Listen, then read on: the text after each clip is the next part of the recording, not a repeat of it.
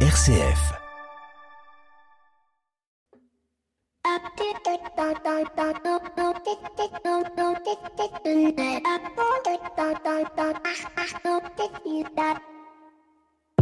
Bonjour à toutes et à tous. Un mien ami animait il y a quelques jours une soirée sur l'économie de l'attention. Je me suis alors naturellement interrogé sur ce que pouvait recouvrir cette forme d'économie que je ne connaissais pas. Eh bien, bien m'en a pris puisque j'ai découvert sous ce vocable que l'on voulait euh, parler de la captation économique de notre attention. Ce que le président de TF1 il y a quelques dizaines d'années avait parfaitement résumé en disant que sa chaîne de télé vendait du temps de cerveau disponible. Mais depuis le tout TV, il y a désormais le tout écran sur lequel on passe de plus en plus de temps avec le paradoxe suivant qu'est on essaye de nous faire passer le moins de temps possible sur chacune des applications pour visiter le plus de sites possible et donc générer des achats qui deviennent plus ou moins euh, compulsifs. Une économie donc qui vient euh, aussi euh, pomper notre temps de travail, peut-être même notre rentabilité. Mais au-delà de, de cet aspect économique, qu'en est-il de la relation interpersonnelle? Faisons-nous des rencontres vraies uniquement par le prisme de l'écran? C'est la question qui se pose. Peut-on construire une relation euh, professionnelle à distance qui soit euh, confiante et bienveillante? Et est-ce uniquement euh, par le biais de Skype, Facebook, Workplace et autres réseaux sociaux que l'on peut construire cette relation humaine? Quid donc de la palabre, de ce moment privilégié des cultures méditerranéennes où avant de rentrer dans le vif du sujet, eh bien on boit un petit verre, du thé à la menthe, on parle de la famille, des enfants, tout ça, tout ça, pour arriver ensuite au cœur du sujet. Ma réflexion est donc euh, de me dire euh, qu'une économie de l'attention ne peut faire l'économie de l'intention. En bref, faire un numérique au service de l'homme avant que cela ne soit lui qui nous asservisse. Et avec l'arrivée des chats GPT et autres technologies de l'IA, eh bien, je pense que nous entrons dans une ère euh, où il faut se méfier, où notre rapport à la machine va transformer notre vision et notre appréhension du monde. Vous rajoutez à cela la réalité virtuelle, eh bien, je pense que le film Matrix n'est pas très très loin. C'est donc euh, pour cela que cette semaine, eh bien, on va pas du tout parler de numérique, on va parler de tourisme, de mobilité, d'accessibilité pour les personnes en situation de handicap, puisque cette semaine, c'est la semaine mondiale, la journée mondiale de l'accessibilité. Allez, bienvenue dans l'écho des solutions. L'écho des solutions. Patrick Longchamp. Voilà, bonjour à toutes et à tous, bienvenue euh, dans l'écho des solutions, le magazine des acteurs et des actrices du changement. Cette semaine, vous l'avez compris euh, dans l'édito, on va évoquer euh, la question de l'accessibilité, de la mobilité des personnes en situation de handicap, comment les territoires, les villes s'engagent sur ce terrain, comment elles doivent répondre à la loi de 2005 qui impose à l'ensemble des structures publiques de s'adapter pour accueillir ces personnes à mobilité réduite et pas que. Et puis aussi, euh, le tourisme des personnes en situation de handicap, euh, c'est quoi? Quels enjeux pour les territoires? Est-ce qu'il y a un enjeu business aussi? Ce sont des vraies, des vraies questions qu'on va essayer de se poser dans le dossier de l'éco des solutions avec, euh, avec nos, trois, nos trois invités.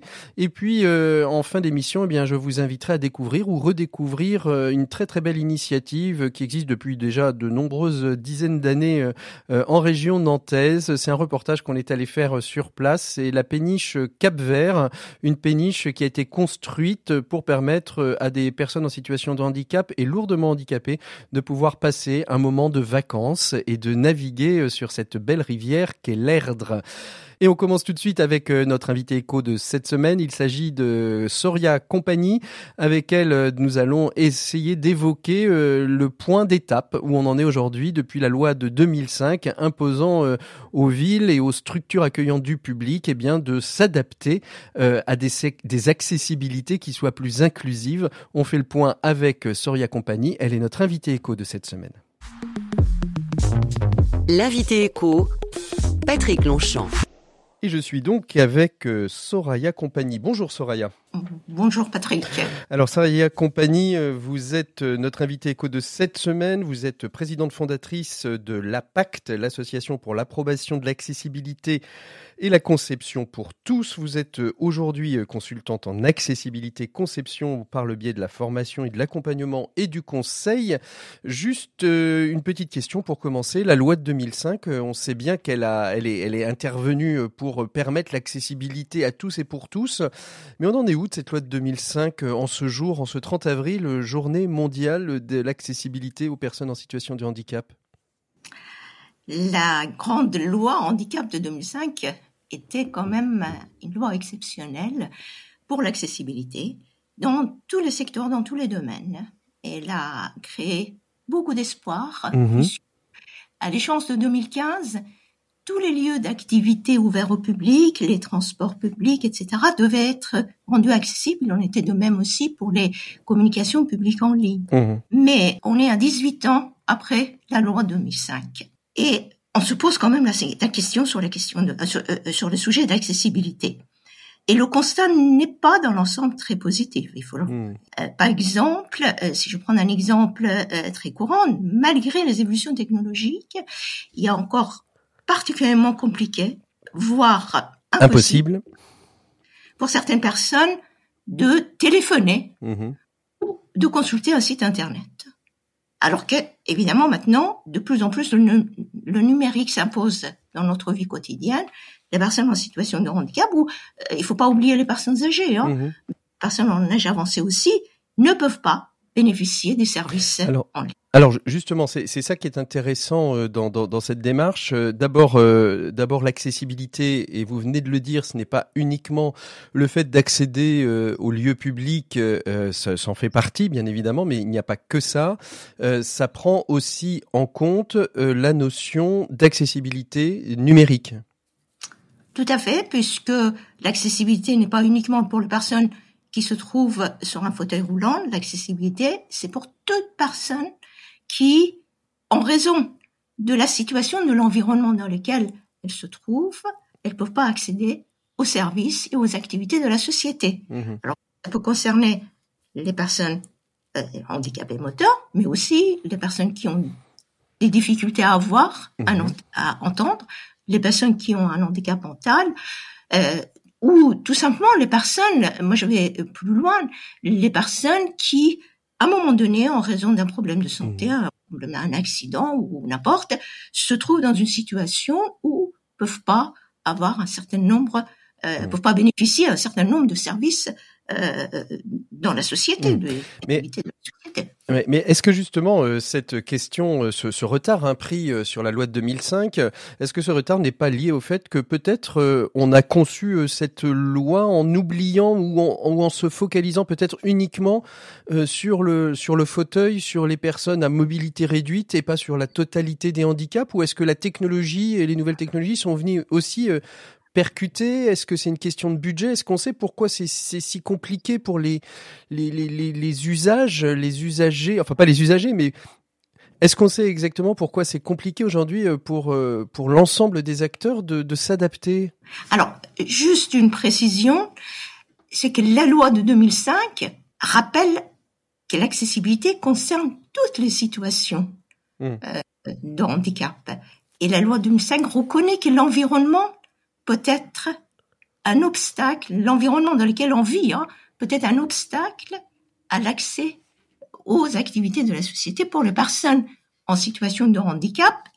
Et la loi précise qu'il s'agit de handicap euh, moteur, handicap auditif, visuel, euh, handicap mental, handicap psychique, euh, des maladies invalidantes. Mmh. Mais est-ce que, est-ce que justement le, le, fait que ça ne progresse pas aussi rapidement qu'on le souhaite n'est pas lié au fait que la multiplicité des handicaps est telle que finalement euh, on est presque au cas par cas et qu'une entité, je vais prendre une bibliothèque qui doit euh, s'adapter, elle dois s'adapter à cette euh, dizaine et dizaine de situations différentes? Oula, j'exagère peut-être. Je vois pas du tout les choses comme ça. quand on, euh, vous, vous, prenez l'exemple d'une bibliothèque, une bibliothèque, quand on conçoit une bibliothèque, il y a le bâtiment de bibliothèque, mais il y a aussi les équipements dans la bibliothèque, et puis il y a euh, les livres, évidemment, dans la bibliothèque. Chaque élément doit être conçu dès le départ, et ça, c'est ce qui est prévu, ce que la France a contenu euh, à travers la Convention internationale euh, des droits des personnes handicapées que la France a signé, mmh. et à français, c'est que dès la conception de chaque produit et service, il faut intégrer la mmh. notion de l'accessibilité. Alors, évidemment, la notion de l'accessibilité est large, mais ça n'empêche pas de faire à la fois euh, de prévoir un ascenseur accessible, et que dans l'ascenseur, mmh. on met des mesures pour que les personnes euh, avec une déficience auditive ou déficience visuelle puissent facilement utiliser l'ascenseur. Alors là, on est sur la, on est sur la conception, mais on sait que c'est parfois plus facile de, de, concevoir que de réparer, euh, que de réparer les, réparer les choses. Euh, on arrive au terme de, de cet échange, euh, Soraya euh, compagnie.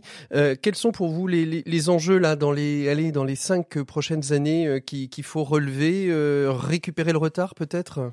Il faut récupérer le retard, mais il y a un élément que je n'ai pas, je n'ai pas cité, je tiens à, mentionner, c'est la question du logement. Mmh les personnes handicapées sont doublement pénalisées et en matière du logement. Ils sont pénalisées parce qu'il y a une crise du logement d'une manière générale.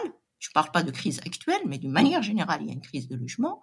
Et puis, il y a une crise de logement accessible. Mmh Donc, c'est un des éléments sur lesquels il faut vraiment que nous travaillions, c'est la question du logement, la question ensuite du transport, la question des équipements et puis la communication en ligne qui est mmh. large, c'est-à-dire Internet, etc. Et la mise en place des, des réseaux, des, des, services publics aussi euh, pour pouvoir accéder de, de l'ensemble des réseaux. Ça s'aperçoit d'ailleurs que souvent euh, les nouvelles technologies, ce sont souvent les acteurs privés qui sont plus en avance parfois que les services publics qui ont encore un gros travail à faire. Merci beaucoup Soraya Compagnie d'avoir été notre invité écho de cette semaine. Nous on continue tout de suite avec Pierre Collignon pour la chronique des entrepreneurs et dirigeants chrétiens. Et vous venez par votre intervention eh bien d'ouvrir la porte à notre dossier puisqu'on va parler de tourisme et de handicap dans le dossier de l'éco des solutions. Merci beaucoup encore Soria Compagnie. Nous on continue avec Pierre Collignon. Pour une économie du bien commun, la chronique des entrepreneurs et dirigeants chrétiens, Pierre Collignon. Voilà, on est avec Pierre Collignon pour la chronique des entrepreneurs et dirigeants chrétiens. Bonjour Pierre. Bonjour Patrick. Alors il y a un sujet euh, qui revient régulièrement euh, sur le devant de la scène, c'est l'équilibre entre la vie personnelle et la vie professionnelle. Les sondages le confirment, en particulier pour la jeune génération, où plus de 40% revendiquent qu'il n'y a pas que le boulot dans la vie. Hein. Comme je l'ai déjà dit ici à plusieurs occasions, je crois qu'il ne faut pas opposer les générations, même s'il est incontestable que les plus jeunes ont des aspirations que nous n'avions peut-être pas, en tout cas tous au même âge nous rêvions d'un travail qui avait du sens, un travail épanouissant dans lequel notre créativité serait sollicitée ou qui nous permettrait de vivre de façon équilibrée autant que faire se peut entre le bureau d'un côté et la famille. Alors on ne peut pas nier euh, quand même hein, que le contexte a changé, euh, la financiarisation des entreprises, la crise environnementale, la mondialisation euh, sont passés par là et on pourrait peut-être même rajouter un peu le Covid aussi. Hein. Oui, c'est indéniable, mais cela ne change pas nos aspirations profondes et il est normal que l'équilibre entre la vie professionnelle et la vie familiale soit une aspiration fondamentale de chacun d'entre nous. J'ajoute que comme dirigeant d'entreprise, euh, en tout cas aux EDC, euh, nous pensons que nous avons une vraie responsabilité vis-à-vis des familles de nos collaborateurs. La première d'ailleurs est de fournir à chacun un travail de qualité et de donner un salaire juste. Mais il n'y a pas que ça, bien sûr. Alors euh, l'entreprise... L'entreprise, en revanche, Pierre, doit-elle aller jusqu'à organiser les rythmes et les temps de repos nécessaires pour que les familles puissent se, se retrouver? Oui, bien sûr, valoriser la vie familiale implique que c'est aux responsables de l'entreprise d'imaginer des adaptations utiles et nécessaires pour laisser aux salariés le temps et les possibilités exigées par la priorité consentie à la vie familiale.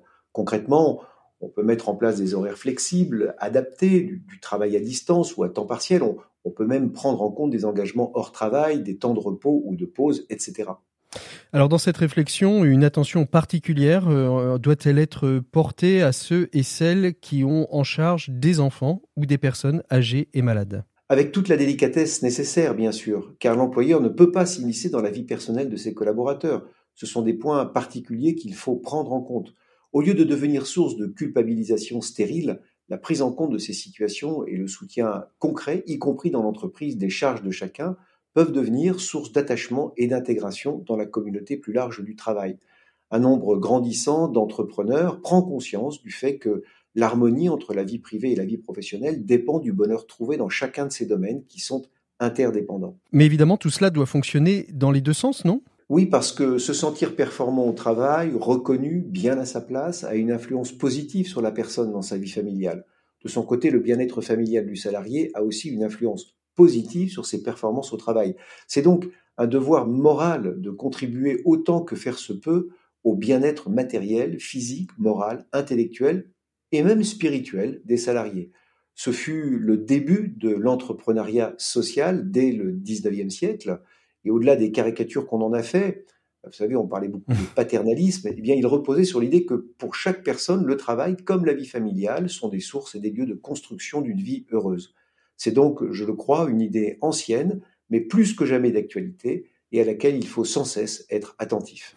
Merci beaucoup Pierre pour ce rappel de l'équilibre vie pro vie perso. Chacun euh, a un devoir à accomplir et encore faut-il qu'il puisse le faire de manière qualitative. Voilà, nous on fait une pause musicale dans l'écho des solutions. On se retrouve tout de suite après avec nos invités pour euh, parler euh, d'une question qui va être au cœur et qui sont déjà d'ailleurs au cœur des préoccupations d'un certain nombre de villes, c'est pouvoir accueillir les touristes, bien évidemment, mais surtout et aussi les touristes en situation de handicap. Tourisme et handicap, c'est le thème du dossier. On fait une pause musicale et on se retrouve tout de suite après.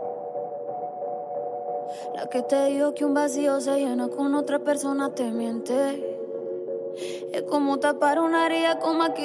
se tapar se.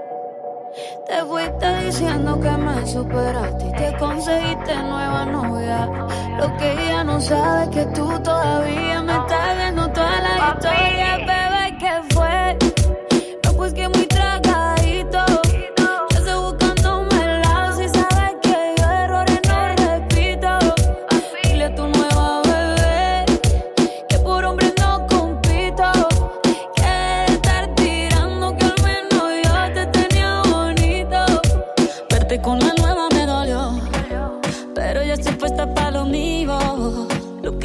se me olvidó.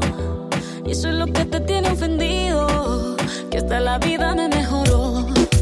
Por acá ya no eres bienvenido. Y lo que tu novia me tiró. Eso no da ni rabia, yo me río, yo me río. No tengo tiempo para lo que no aporte. Ya cambié mi norte, haciendo dinero como deporte. Y no nos la cuenta los shows, el parking y el pasaporte.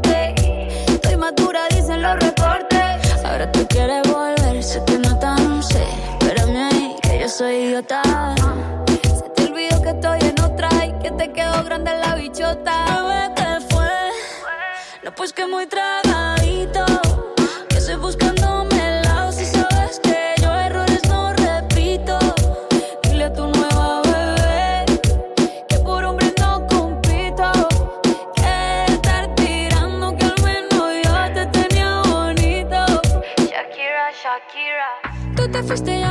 Puse triple M. Más buena, más dura, más leve. Volver contigo nueve, tú eras la mala suerte, porque ahora las bendiciones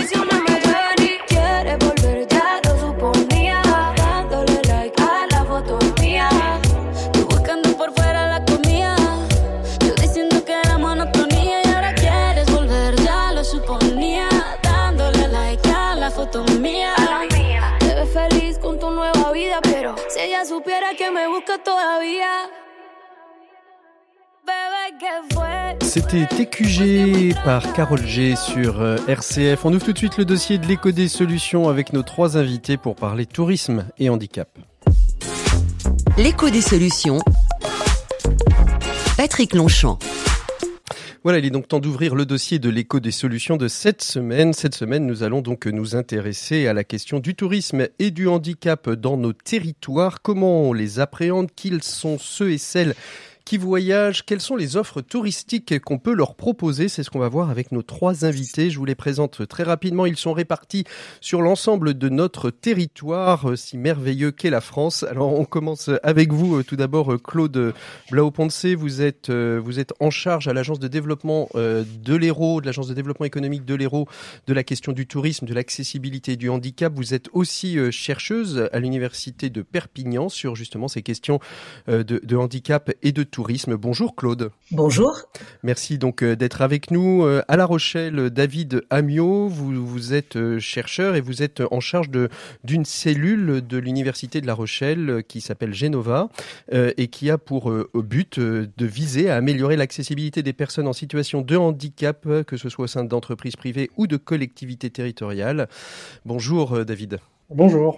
Et puis euh, avec nous aussi euh, Étienne Pavard. Vous vous êtes un acteur euh, de l'activité de l'économie touristique puisque vous êtes directeur de Vivre le répit en famille. Ce sont des lieux d'accueil, des sortes de villages vacances, des VVF qui, j'essaye de trouver des comparaisons, hein, Étienne, qui permettent aux personnes en situation de handicap, mais surtout à l'ensemble de la famille de pouvoir prendre un temps de repos et on appelle ça aussi de répit parce qu'on sait combien la charge des, pour les aidants euh, est forte tout au long de l'année. Bonjour Étienne. Bonjour, merci. David Amiot, euh, euh, la, question, euh, vous êtes donc docteur en géographie, vous accompagnez les, villes et les collectivités sur cette question de l'accessibilité et du handicap de manière assez généraliste. Et nous, on va s'intéresser à la question du tourisme. La question du tourisme, est-ce que c'est le prisme de départ des collectivités quand elles veulent penser la question de l'accessibilité, David?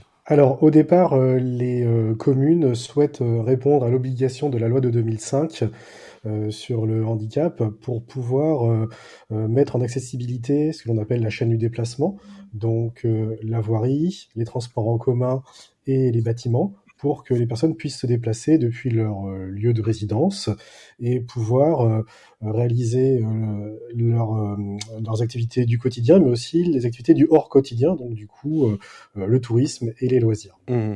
Et, c'est compliqué aujourd'hui sur la question du tourisme et des loisirs pour les, villes de d'impacter leur, territoire. Est-ce qu'elles ont conscience qu'elles qu'elles ont un besoin de s'adapter mieux pour pouvoir accueillir les touristes en situation de handicap ou en fragilité, mieux parce qu'on pense aussi, et euh, Soraya Compagnie nous le disait à l'instant, il y a les personnes en situation de handicap, mais il y a aussi les seniors qui sont aussi en fragilité, qui sont pas forcément tous en situation de handicap, mais qui ont besoin aussi de moyens d'accessibilité euh, plus simples que quand on est euh, en meilleure santé ou plus jeune. Oui, tout, oui, tout à fait. Dans les, euh, pour les communes euh, donc, qui se saisissent euh, de cette question et qui ont une démarche très volontariste, le sujet du, du tourisme est une réelle porte d'entrée.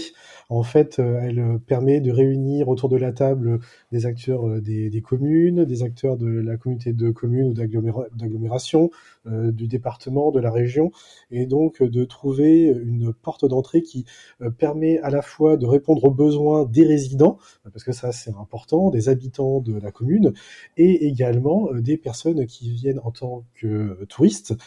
Et euh, lors des euh, les études le montrent que les personnes en situation de handicap qui se déplacent, elles se déplacent en tant que touristes, mais avec leur unité familiale. Mmh. Donc dire avec les, les accompagnants, les aidants, femmes, maris, enfants.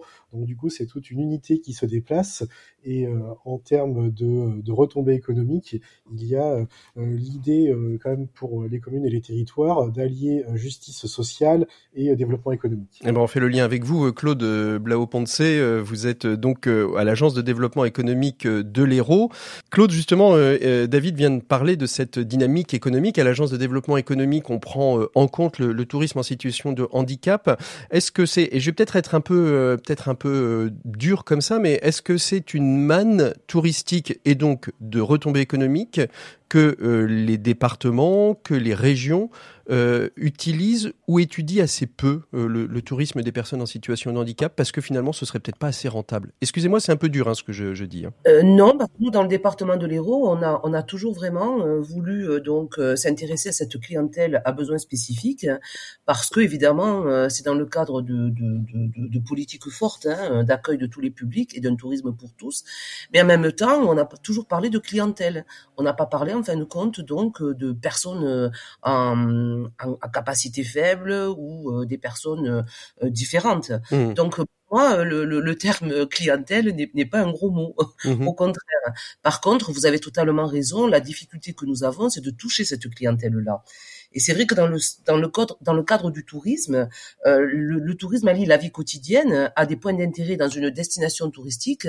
Et la difficulté, euh, tout à l'heure, le premier intervenant l'a dit en parlant de la chaîne du déplacement, c'est vraiment euh, comment on va aborder en fin de compte cette question-là. Mmh Donc les départements et les, et les destinations sont prêtes évidemment à, à travailler sur du tourisme pour tous, hein, pour répondre à des, à des objectifs euh, tout ce qui concerne donc la, la, le tourisme pour tous, mais avec cette grande difficulté de comment on aborde cette question-là. Mmh. Donc autant par rapport à en amont à quelle information on donne, est-ce que l'ensemble des, des, sites internet sont, sont, sont accessibles pour l'ensemble des déficiences?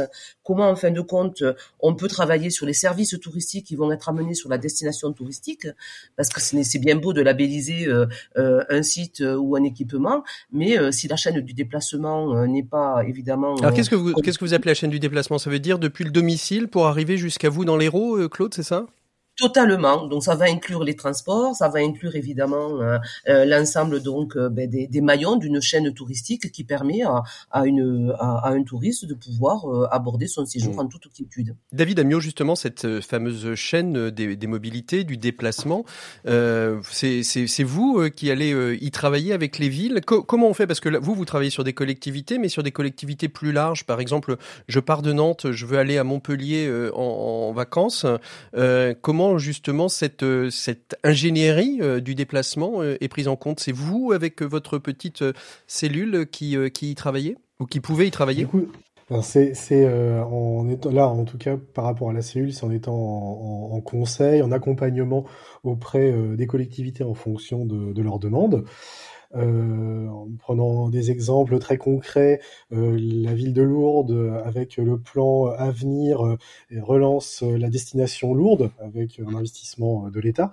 Et euh, justement, euh, la ville s'investit euh, pour pouvoir améliorer l'accessibilité pour les personnes en situation de handicap et, le tourisme. Hmm.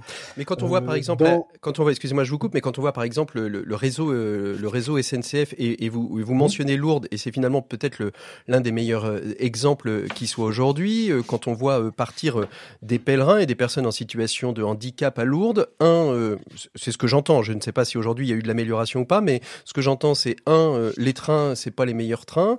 Euh, deuxièmement, euh, il n'y a pas de trains équipés qui permettent de bien accueillir ces, personnes-là. Et trois, on leur donne des créneaux extrêmement horaires, extrêmement fatigants, c'est-à-dire le point à point qui permettrait d'aller vite à destination pour des personnes qui sont fatigables et fragilisées. C'est embêtant. Ça, c'est une vraie question aujourd'hui.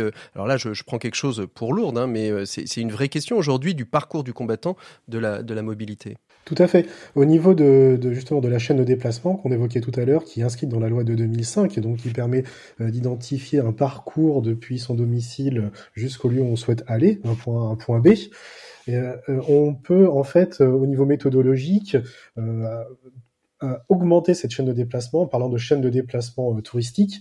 Et là, du coup, ce qui est important de, de regarder et l'accompagnement qui peut être fait auprès des collectivités, c'est de les aider à voir euh, quel est tout, tout, le processus de voyage mmh. euh, que euh, le touriste va engager depuis la depuis dès le début l'amorce c'est comment vers quelle destination je souhaite aller mmh. comment préparer son voyage le préparer en autonomie Est-ce que depuis Internet, je peux avoir accès à des informations Est-ce que je peux appeler sur site mmh. l'office de tourisme pour avoir des informations sur l'hôtel, l'hébergement, le taxi, éventuellement des aidants sur site? Ensuite, il y a la, la, la capacité à pouvoir choisir librement son mode de déplacement entre le point A et le point B.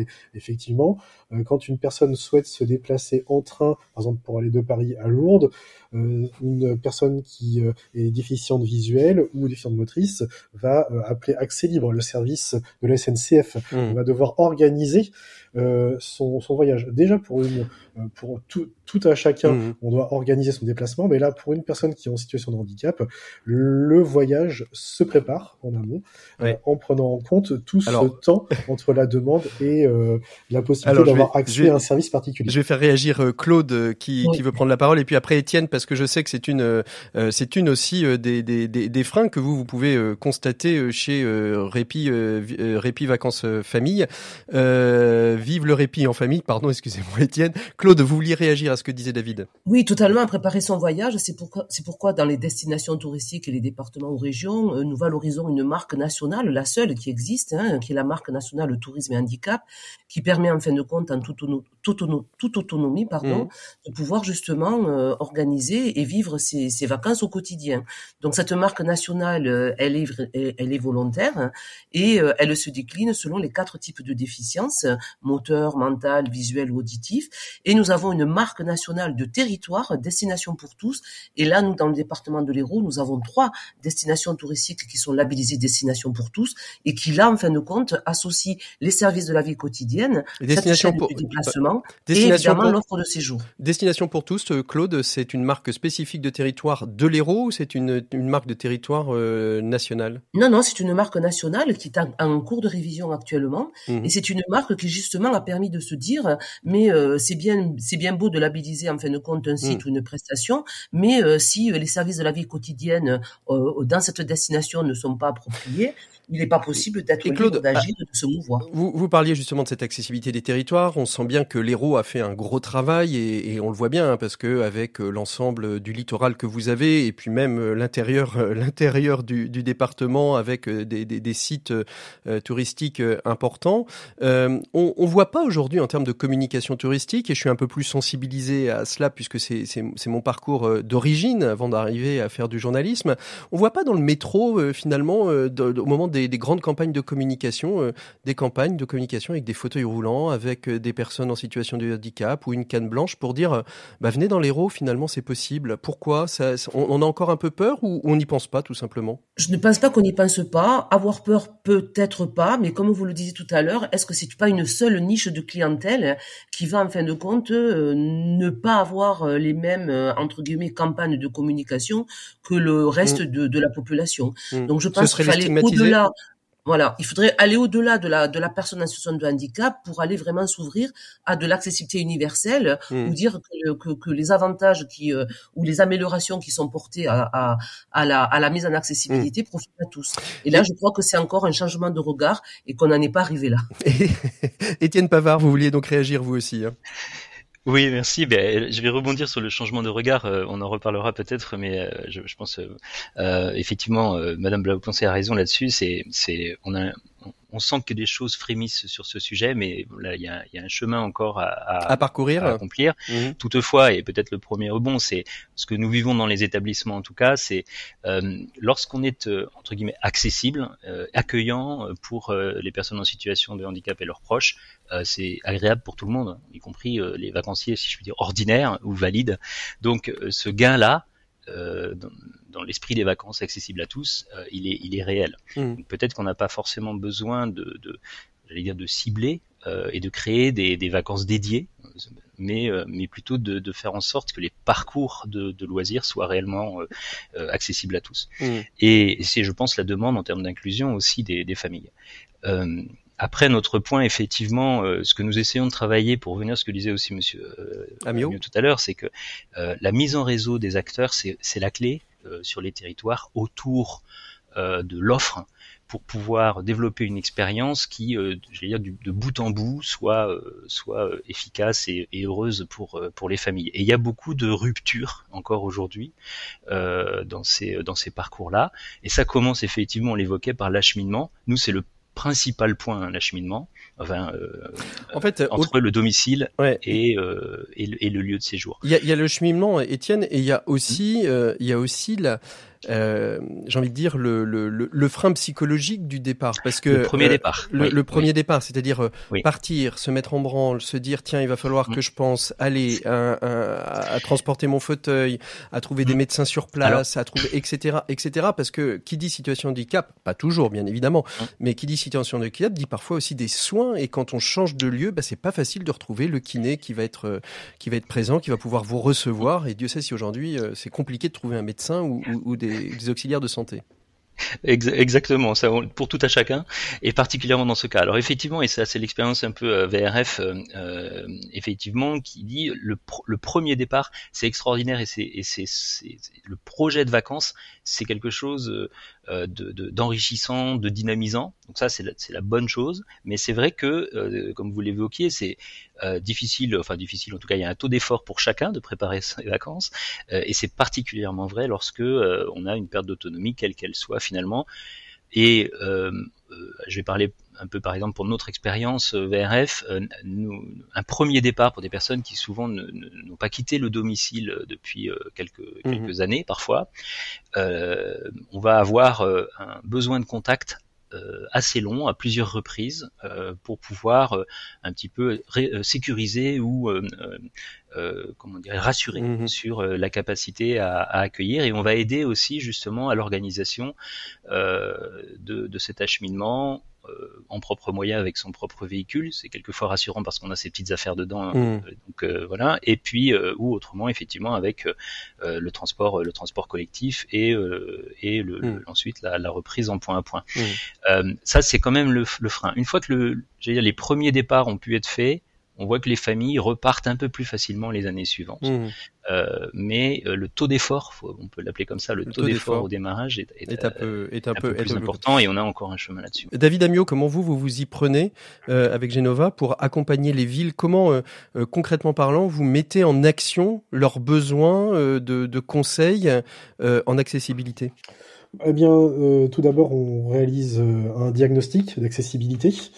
Euh, pour pouvoir euh, décrire euh, l'ensemble de la chaîne de déplacement, décrire la voirie, la décrire de façon cartographique pour les aider à ensuite voir où sont situés les obstacles d'accessibilité, tant dans les transports en commun que sur la voirie et les bâtiments, et ensuite les aider à rédiger un plan d'action et concrétiser tout ça au sein de plans pluriannuels d'investissement mmh pour pouvoir euh, euh, avoir un budget euh, qui permet année après année de réaliser des travaux d'aménagement, d'entretenir également la voirie mmh. et de pouvoir améliorer, petit, améliorer petit à petit l'accessibilité, mais l'améliorer pessoas pour les villes. ce qui est difficile, c'est que les, les villes sont étendues, euh, les villes de ce sont, sont anciennes hein, euh, au niveau historique justement. Euh, ce serait mieux de travailler sur des villes nouvelles qui sortent de terre, ce serait plus simple.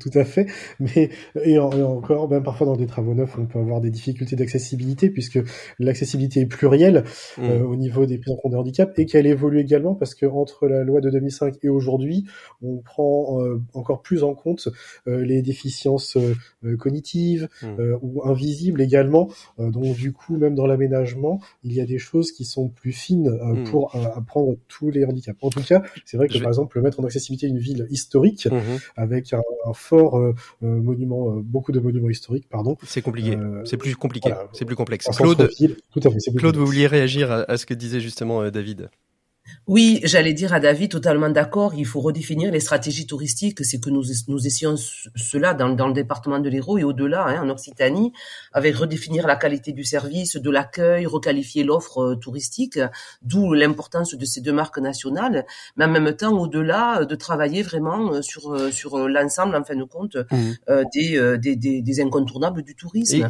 Pour ce faire, vous parlez tout à l'heure de, de guides de services adaptés, chaque office de tourisme, donc, qui est labellisé tourisme handicap doit avoir euh, sur sa destination un guide d'accueil euh, adapté qui permet en fin de compte de faire un recensement et de l'offre labellisée et de l'offre mmh. repérée accessible. Mmh. Mais est-ce que est-ce que est-ce que vous travaillez excusez-moi je vous coupe Claude mais euh, parce que d'abord le temps file et que j'ai plein d'autres questions encore à vous poser et que je vais être frustré comme toutes les semaines mais est-ce que vous travaillez par exemple on sait bien que la période la période estivale est un temps de pic touristique donc évidemment on, on, fait plus attention à, à l'offre globale et je pense que que ce soit euh, les médecins, que ce soit les kinés, que ce soit les bars, que ce soit les restaurants, les hôtels, savent que ils vont y avoir. Est-ce que vous travaillez, vous, Claude, à aller adresser euh, euh ces, publics, enfin ces, personnes spécifiques que peuvent être les médecins, les kinés, en leur disant attention, il va y avoir des personnes en situation de handicap, réserver des créneaux pour que, enfin, essayer d'être plus agile que vous ne l'êtes d'habitude, parce que bah, ces, ces personnes-là, elles viennent aussi passer des vacances et si c'est compliqué pour elles, elles reviendront peut-être pas? Non, on ne peut pas travailler directement avec euh, avec. je parle avec les fédérations, hein, je parle de. Ouais, avec les fédérations, on peut. Euh, on est, on essaye de sensibiliser. On travaille vraiment sur euh, sur des campagnes en amont, hein, mais plutôt en fin de compte sur le territoire grâce à l'office de tourisme, avec des réunions de sensibilisation auprès de l'ensemble des prestataires. Mais c'est vrai que je pense qu'on pêche par tout à l'heure notre personne l'a dit sur la mise en réseau. je crois que la mise en réseau est, est vraiment la clé peut-être pour faire une chaîne touristique la plus la plus continue possible. Ça c'est votre, euh, ça c'est votre grande, c'est votre grand dada, euh, Claude, hein, le, la chaîne, euh, la chaîne touristique, hein, c'est-à-dire depuis le point de départ jusqu'au point d'arrivée, jusqu'au point de retour. Totalement. Et en même temps, je crois que le problème que nous avons aussi, c'est euh, c'est comment toucher ces personnes en situation de handicap, parce que euh, on peut toucher les grandes fédérations et les grandes associations, mais les individuels qui ne le sont pas, Mmh. on a un gros souci quand même, en fin de compte, de fréquentation. Donc nous, nos sites labellisés tourisme handicap nous disent, nous avons fait les efforts, mais on n'a pas assez, en fin de compte, de clientèle qui viennent permettre de pouvoir justement euh, faire évoluer un petit peu les prestations. Donc maintenant, Donc, il faut faire savoir. retrouve- Ouais, c'est vraiment la vraie question. Étienne euh, va Ouais. peut-être euh, me confirmer ça. La vraie question maintenant, c'est de faire connaître, de faire savoir que vous pouvez, et on le fait d'ailleurs par le biais de cette émission. On peut aller dans l'Hérault, mais on peut aller aussi dans d'autres destinations. on peut aller chez vous euh, aussi, euh, Étienne. C'est ça la, la vraie problématique aujourd'hui. C'est pas le fait de ne pas avoir euh, les, les, les, les endroits euh, adaptés. C'est le fait de savoir que ces endroits adaptés existent. Oui, exactement. Il faut le faire savoir. Alors, euh, c'est vrai qu'on on a du mal à toucher les personnes directement et on, et on a aussi de la saisonnalité, bien entendu, ça reste des vacances.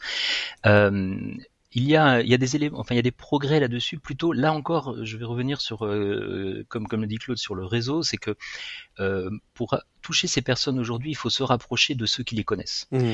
Euh, et je pense aux aidants par exemple, mais autres. Donc ce sont les acteurs de, de santé, les acteurs de proximité, euh, les plateformes de répit, potentiellement des, dans des situations particulières les CCAS. Enfin, ce sont ces, ces collectivités locales entre guillemets et ces acteurs locaux qui animent euh, les familles dans leur euh, réseau de proximité Mmh. c'est avec ces personnes-là qu'il faut réussir à travailler. Mais c'est vrai que, alors je vais parler de notre modèle par exemple, où nous, pour rejoindre la question sur euh, comment on garantit, si on peut dire, ou comment on, propose aux familles euh, de bénéficier d'un- support matériel, euh, médical, médico-social Mmh. euh, pendant ce séjour, c'est qu'on crée autour de nos établissements ce réseau, on internalise aussi une Mhm. partie, en particulier une équipe médico-sociale par exemple, mais petit à petit, euh, ce sont deux mondes qui se parlaient pas, le médico-social et, la, et, le, et le tourisme. Mmh. Euh, mais on sent que euh, la volonté des acteurs, la volonté des élus locaux font que petit à petit, ces barrières-là commencent. vous, vous arrivez, vous aussi, à aller donc dialoguer avec les offices de tourisme des, des lieux où sont implantés euh, vos, vos, on, vos on le fait. Alors, je vais citer une situation, par exemple, la Tour, qui rejoint un peu les- ce qu'on évoquait tout de suite de, Mm. de, de villes pas faciles d'accès toujours. Alors, Mm. facile d'accès, en, en, j'allais dire en train, en autoroute, etc. Par Mm. contre, sur place, ben, on est sur une ville ancienne. Il y a, il y a des sites merveilleux euh, Mm. euh, à, à- à Tours et dans la région de Tours qui sont euh, difficilement euh, Mm, mm. accessibles. Euh, par contre, on y travaille et, et la ville se mobilise et la métropole se mobilise sur euh, justement l'accessibilité des sites et créer des parcours qui soient accessible à accessibles tous également et, pour, et partout. pour familles Je vais, je vais vous couper Étienne parce qu'on arrive vraiment au terme de, de, de cette émission. Je suis sûr qu'il y aurait plein d'autres choses à, à dire, mais j'ai une question à chacun avec une réponse courte. Et je vais commencer par vous, David. S'il y avait un levier, un enjeu que vous souhaiteriez, euh, euh, j'ai envie de dire avec un coup de baguette magique, changer ou, voir évoluer rapidement, qu'est-ce que ce serait, euh, David? Très rapidement. Ce qui est important là pour les, enjeux à venir, c'est de vraiment permettre au territoire de donner une lecture d'itinéraire, euh, de parcours touristique Mm. pour euh, euh, les personnes en situation de handicap et que ça soit bien ancré au niveau d'un territoire comme euh, le propose la marque Ouais. Destination pour tous, que les gens aient une vraie lecture, une vraie visibilité Mm. sur l'offre et sur l'itinéraire Un proposé. peu, un peu comme les chemins de grande randonnée, il y aurait une, une, une, une- indication pour dire que là, il y a des chemins d'accessibilité de grande randonnée ou pas. Claude, qu'est-ce que ce serait quoi pour vous? Oui, pour moi, ça serait connaître pour mieux accueillir et surtout, en fin de compte, euh, travailler euh, sur une méthodologie globale et commune. Mhm. Parce qu'actuellement, les territoires sont un peu éclatés et l'idée, c'est autour de la marque Destination pour tous et d'une méthodologie commune à mettre en place. Et le mot de la fin pour vous, Étienne, très rapidement, parce qu'on a déjà dépassé Mais- les, les timings. On est c'est d'accord. pas Une marque, une marque et une expérience un peu partagée comme ça, effectivement, c'est la, c'est, c'est la clé. Et un petit changement de paradigme pour que euh, le, le tourisme est encore très euh, validiste. Mhm. Donc, je pense qu'on Ouais. a encore besoin de renforcer le fait que euh, euh, on a, be- on Ce que- doit ce que euh, disait Claude, il doit être pour tous. Qui doit être pour tous et, et plus inclusif, en tout cas, euh, en tout cas, qui, qui n'oppose pas, euh, qui n'oppose pas les deux, euh, les deux, voilà, tout simplement, euh, mais qui les prennent dans leur ensemble. Merci à tous les trois. C'était très frustrant. On aurait voulu passer beaucoup Merci plus de temps avec chacun d'entre vous. Euh, nous, on continue tout de suite avec euh, Maxime, euh, Maxime Dupont pour sa chronique un Max déco. Et puis euh, pour les 7 minutes pour changer le monde, eh ben, je vous propose de partir euh, à bord de la péniche Cap Vert sur l'Erdre pour aller découvrir justement un mode de tourisme à destination des personnes en situation de handicap. Merci Claude Blaoponce, merci David Amiot, merci Étienne Pavard. On continue tout de suite avec, avec Maxime Dupont. Merci. Maxime Dupont. Et on retrouve Maxime Dupont pour sa chronique Un Max Déco. Bonjour Maxime. Bonjour Patrick. Alors on est très heureux de vous retrouver. Vous êtes plein de, d'ondes positives hein, aujourd'hui parce que cette semaine, euh, exercice de prédiction macroéconomique avec Jacques Attali. Oui, Patrick, lequel Jacques Attali a publié il y a deux semaines un billet au titre résolument optimiste, comme vous le disiez, pour tenter de conjurer la morosité ambiance. Le titre de ce billet est Une immense crise financière menace. Et cette crise est annoncée pour cet été. Profitez donc bien de vos vacances, Patrick. Alors, euh, enfin moi j'ai moi j'ai rien en finance, donc euh, je, je risque pas grand chose, mais ça risque de mettre en péril notre pays et notre État et notre économie. Alors, quelles sont les raisons qui expliqueraient euh, cette crise qui s'annonce, Maxime? Un certain nombre de fondamentaux macroéconomiques américains qui sont très mal orientés. On commence avec la dette publique des États-Unis qui explose et empêche le Trésor américain de continuer à emprunter. Gloops. On enchaîne avec la dette privée qui, atteint, qui atteint 89% du revenu disponible des ménages américains. Dans une situation qui rappelle empire les années 2007 et 2008, date, vous vous en souvenez, de la dernière crise financière. Regloops. On continue avec l'endettement des promoteurs immobiliers, lui aussi complètement intenable avec l'envolée des taux d'intérêt. Re-regloops. Et on termine avec la fragilisation du système bancaire américain ça fait beaucoup de gloops. Alors, c'est gloops, euh, c'est gloops occupent tout ça. Hein. Il faut donc se, préparer à, un effet euh, domino, Maxime? Oui, où tout partirait donc des États-Unis, comme en 2008. Et si la crise financière que tout annonce éclate aux États-Unis, les conséquences seront bien sûr planétaires, en particulier pour l'Europe et la Chine, qui y perdraient un énorme marché d'exportation. La croissance atone que connaissent nos pays ne réussirait pas à compenser ces pertes, et c'est donc toute l'économie mondiale qui va tanguer très fort. Mais peut-on éviter cette perspective dramatique, Maxime. Oui, euh, nous dit euh, Jacques Attali, on peut. Alors c'est la bonne nouvelle. Bon, ensuite, quand on regarde les leviers activés pour euh, éviter cette perspective, on relativise, on relativise vite la bonne nouvelle. Option 1, on ferme le robinet du financement public avec des conséquences dramatiques sur des millions de personnes et une vague de misère. Option 2, à l'inverse, on opte pour une grande relance budgétaire et monétaire. Dans ce cas-là, on ne fait sans doute que décaler le problème de la crise financière de quelques mois ou de quelques années. Option 3, on fait la guerre. Oui, la guerre. Alors là, je vous confesse un petit moment de malaise à la lecture du billet, puisque je vois pas encore complètement le rapport. Je suis donc allé vite vers l'option 4. Option 4, on engage le changement systémique du capitalisme pour aller vers, je cite, un mode de développement nouveau avec un tout autre rapport à la propriété des biens de consommation et du logement, réduisant à la fois l'endettement et l'empreinte climatique. Bah écoutez, on, voit, on voit bien, on voit bien que Monsieur Attali euh, fait de, belles prédictions. C'est un bien joli programme tout ça quand même. Hein. oui, alors euh, quatre options euh, qui sont soit catastrophiques, soit illusoires. Je suis désolé, il nous reste donc simplement une seule option pour nous. et souhaiter que Jacques Attali se trompe juste assez pour que l'apocalypse annoncée n'ait pas lieu. On espère euh, que, comme son confrère euh, designer euh, de vêtements Paco Rabanne, ses prédictions soient fausses. Moi, c'est la seule chose que, que je souhaite. Une chose qui est pas fausse, c'est cette péniche qui navigue sur l'Erdre depuis des années et des années, qui propose aux personnes en situation de handicap de pouvoir voyager. C'est les péniches Cap Vert.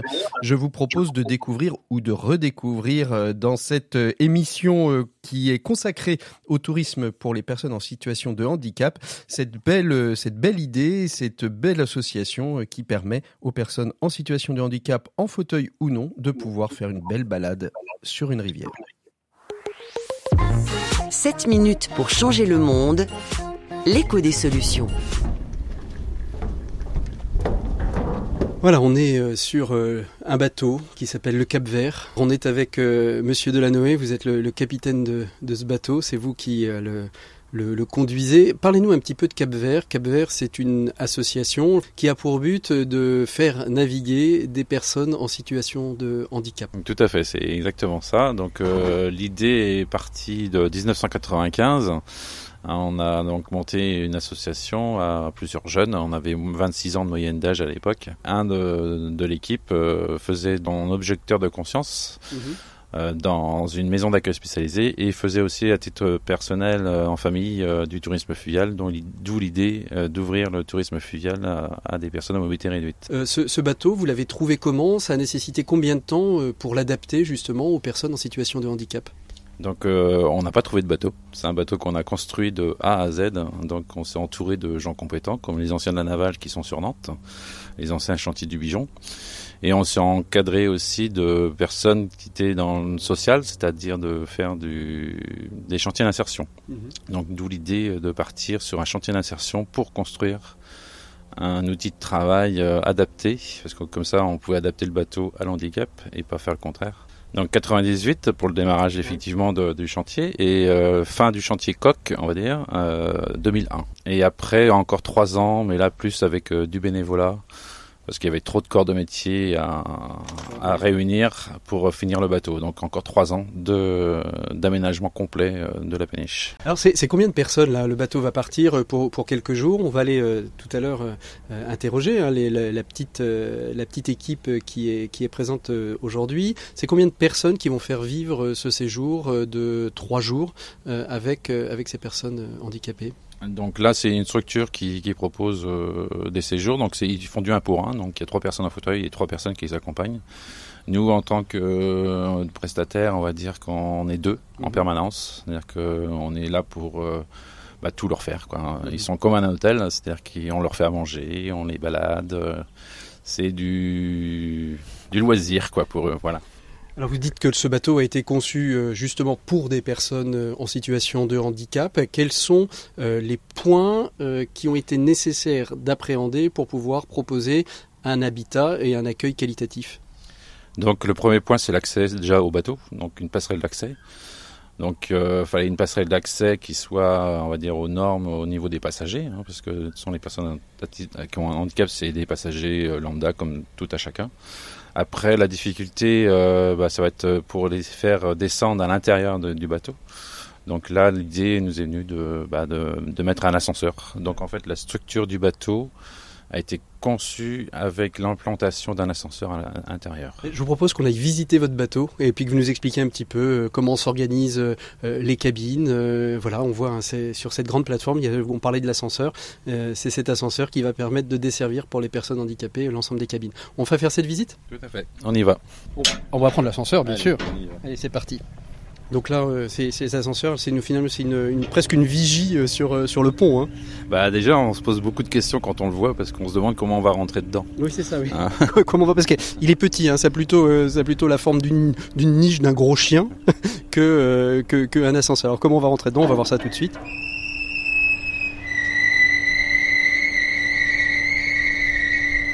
Voilà, donc la deuxième partie en fait se lève en même temps. Euh, là, la porte est automatisée, elle s'ouvre devant nous.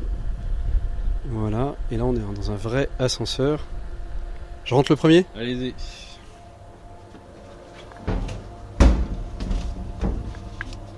Alors justement, dans, cette, euh, dans cette cabine, on, vous me parliez de normes. Les normes évoluent beaucoup depuis euh, que vous avez lancé la cabine. Il y a des, des, des, choses que vous devez mettre aux normes régulièrement? Oui, tout à fait. on a... Mais euh, quand on a construit en fait le bateau, on était au-dessus des normes.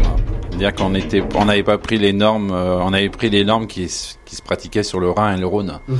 à l'époque, et ça nous a beaucoup aidé par la suite parce que c'est vrai que les normes ont beaucoup évolué.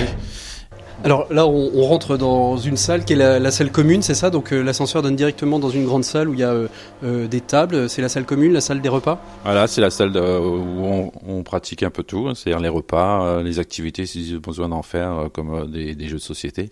Après, on a la particularité aussi d'avoir dans cette salle deux rangées de hublots.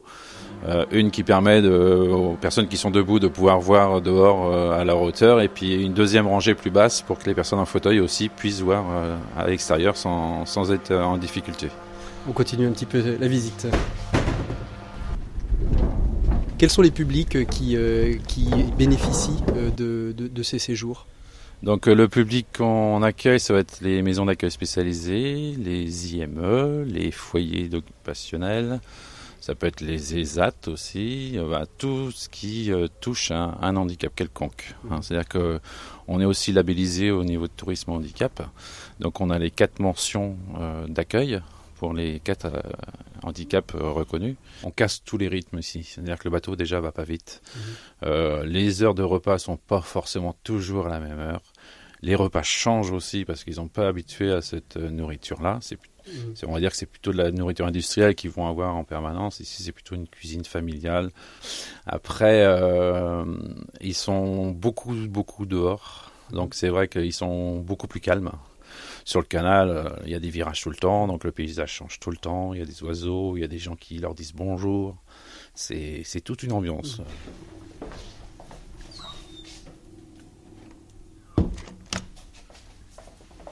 Donc là, on passe dans l'aspect nuit. Alors, il y a déjà les bagages. hein. oui, ils viennent juste d'arriver, donc les bagages sont encore pas dépliés. Donc euh, c'est l'en- l'endroit du bateau qui va être peut-être le plus exigu, on va dire. Hein. C'est, mais c'est ça reste quand même des couchages euh, assez grands pour un bateau. Hein. C'est-à-dire qu'ils font à peu près 80 de large et puis euh, 1m95 on va dire de long. Donc c'est c'est déjà des bons couchages. Hein. Donc euh, là, on a juste dans cette chambre-là une petite particularité parce que c'est on a un couchage où on peut installer un lève-personne. C'est-à-dire que euh, le lève-personne peut passer sous ce lit-là et on a relevé complètement le lit supérieur pour que la hauteur soit suffisante pour pouvoir les aider à se coucher. Je vais vous laisser peut-être préparer euh, le, le départ. Moi, je vais remonter sur le pont avec vous et puis on va aller justement rencontrer ce petit groupe. Et là, on reprend l'escalier.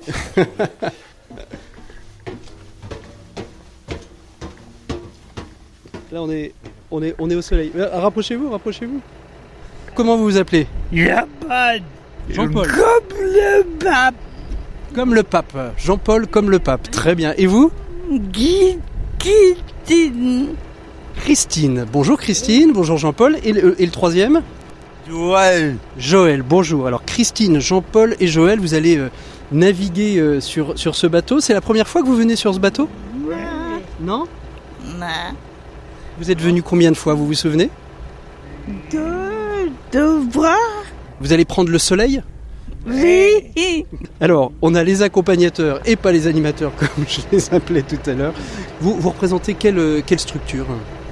Euh, on est une association de vacances adaptées, donc qui propose des, des vacances euh, sur plusieurs jours ou euh, même à la journée. Euh, donc là, euh, les trois personnes sont frères et sœurs. Ils voulaient partir ensemble pendant deux jours faire quelque chose. Et donc ils nous ont donné quartier libre pour leur organiser euh, une sortie. Alors qu'est-ce qui va se passer euh, pendant ces quelques jours euh, On va se laisser porter par l'équipage. non, bah, on va faire une, un petit circuit d'une cinquantaine de kilomètres euh, avec quelques arrêts. Puis on est en pension complète sur le bateau. donc. Et finalement, c'est euh, ce qui est formidable avec ce bateau, c'est que c'est comme euh, c'est comme un hôtel en fait finalement. On, on arrive, on pose ses valises et puis euh, et puis après on se laisse on se laisse vivre, c'est ça? Voilà, et puis après on va aller faire euh, quelques petites escales, on va aller se promener avec Jean-Paul, Joël et Christine. D'accord. Eh ben, écoutez, on va vous laisser naviguer. Moi, je vais quitter le bateau. Je vais vous le regarder euh, partir du bord du quai. Je vous souhaite un, un bon voyage, bon séjour, bonne croisière et puis à très bientôt. Merci en tout cas de votre attention.